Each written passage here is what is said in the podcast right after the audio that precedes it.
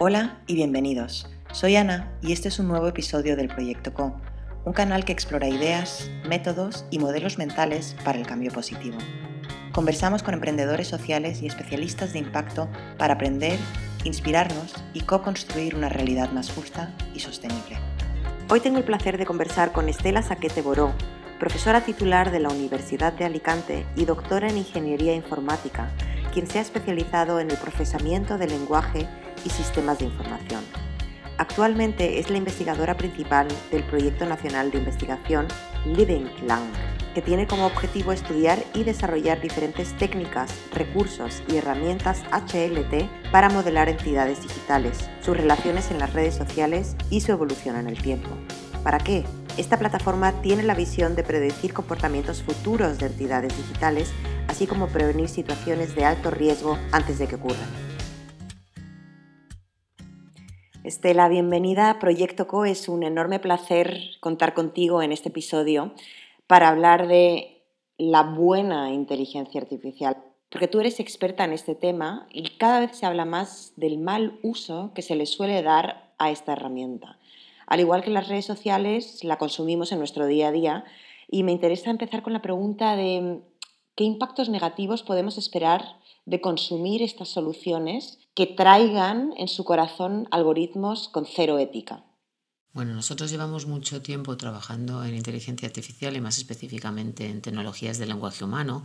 Cuando hablamos de tecnologías del lenguaje humano, nos estamos refiriendo a la capacidad de los ordenadores de procesar el lenguaje que utilizamos día a día y luego también de generar eh, lenguaje para darnos pues, resúmenes, respuestas a preguntas, etcétera.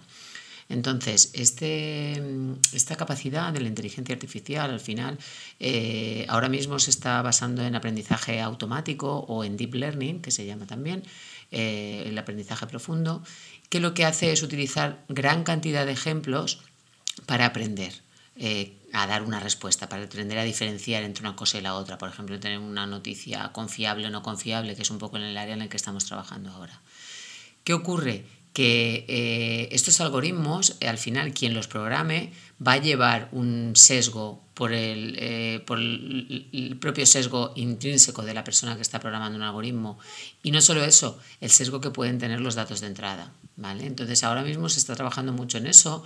Eh, incluso salió eh, en un documental de Netflix como una investigadora afroamericana se tuvo que poner una máscara blanca porque un algoritmo no era capaz de reconocer su cara porque al final todos los datos de entrada y todos los ejemplos con los que se había aprendido eran rostros blancos.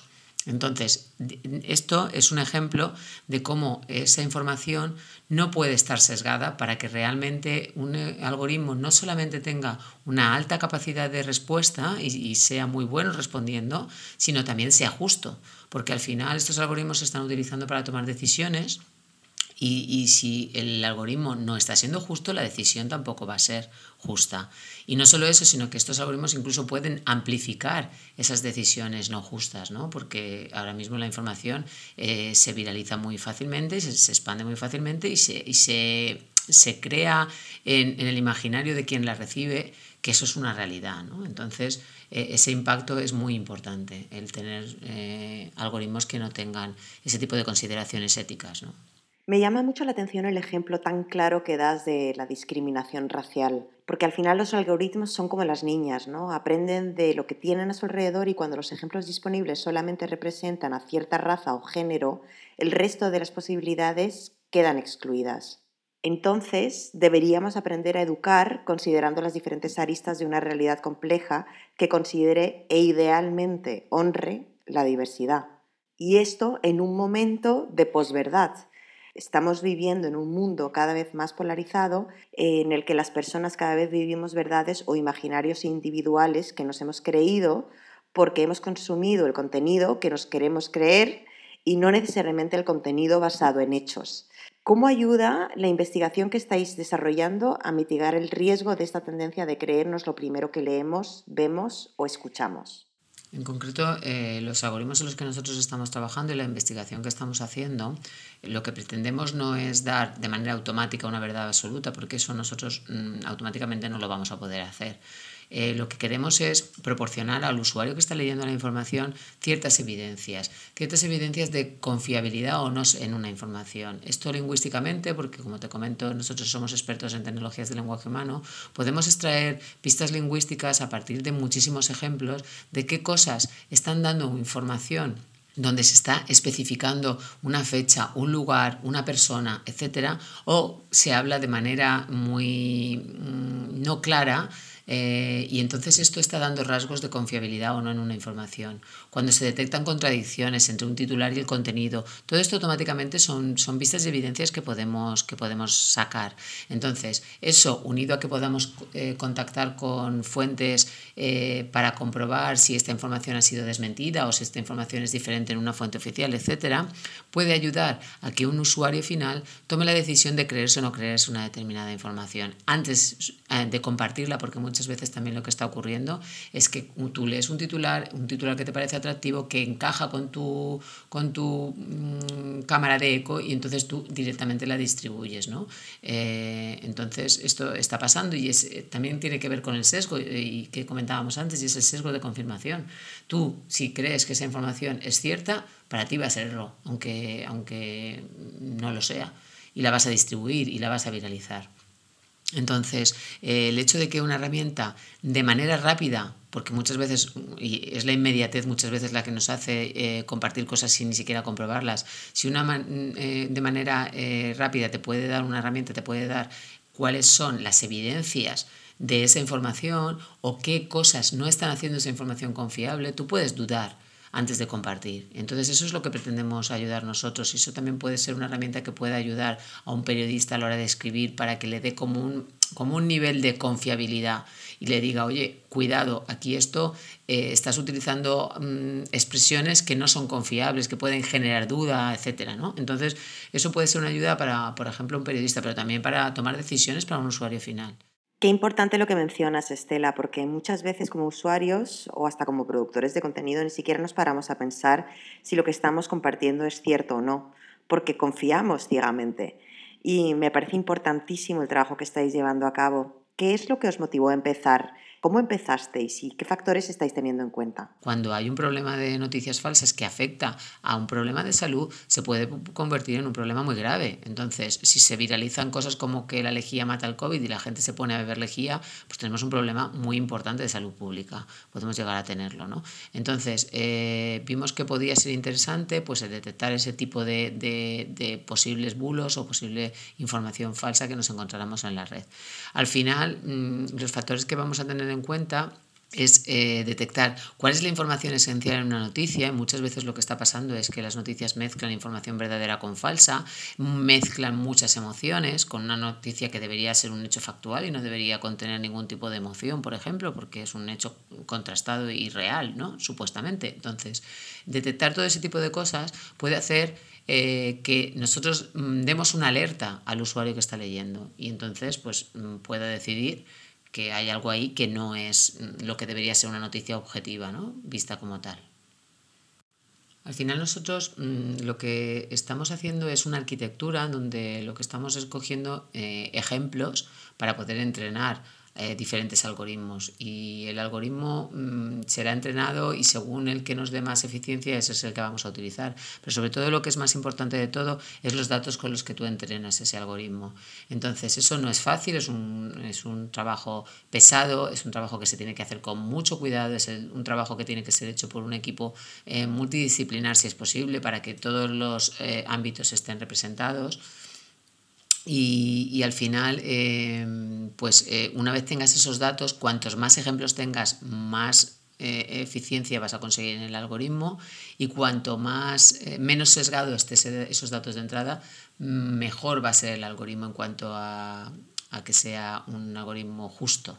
¿Vale? Entonces, un poco, pues esos factores son los que nos han llevado a, a intentar desarrollar el algoritmo eh, de esta forma y luego pues el hecho de, que la información tenga un cierto apoyo por detrás en cuanto a que se ve una información confiable, aunque luego mm, puedes utilizar las bases de datos externas y comprobar realmente que ese dato existe así o así, eso lo puedes hacer sin problema, pero eh, al final eh, el que haya algo que te, que te rápidamente te, detecte cosas raras, pues eso puede ser una, un, un reto importante, ¿no? Cada vez se escucha hablar más del tema de la diversidad y ya hay varios académicos dedicados al tema de la diversidad en el trabajo específicamente, sobre todo en el norte de Europa y en Estados Unidos. Y estos prueban que las organizaciones son más innovadoras y productivas cuando hay diversidad. Y en el caso de los algoritmos supongo que es lo mismo, ¿no? Al menos los algoritmos tienen que ser un reflejo real de la sociedad. Y mm, está clarísimo, cada vez me queda más claro que estáis desarrollando una solución pionera y muy necesaria. Y generalmente la innovación viene con obstáculos y aprendizajes. Me interesa saber qué retos tuvisteis en el camino. Bueno, los retos en investigación son numerosos, especialmente en España, porque tampoco es que haya mucho dinero para investigación. Entonces, bueno, eh, dentro de lo que cabe y de lo que podemos hacer, eh, son variados en el sentido de que a la hora de afrontar el problema, tú tienes que ser capaz de recopilar muchísima información y eso no es una tarea fácil y mucho menos cuando esta información quieres que no sea sesgada, que no cree em, beneficios para unos o para otros, que no esté polarizada, etc. Entonces es una tarea muy complicada de, afrontar, eh, pero bueno, poco a poco vas obteniendo con pocos ejemplos, vas obteniendo mm, buenos resultados o resultados eh, prometedores, entonces eso te anima a seguir por ese, por ese camino, por esa creación de más ejemplos, cuantos más ejemplos mejoras el algoritmo y si esos ejemplos todavía son mm, no sesgados, todavía mejoras también el algoritmo en el sentido de, de, falta de sesgo. Entonces por ahí es por donde queremos tirar y, y nos queda muchísimo por delante porque en realidad al final es una tarea, como te comento, muy compleja ahí necesitas, eh, necesitamos todavía seguir en, esta, en esta tarea.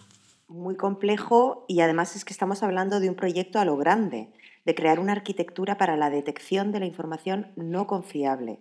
¿Cómo lo estáis abordando, Estela?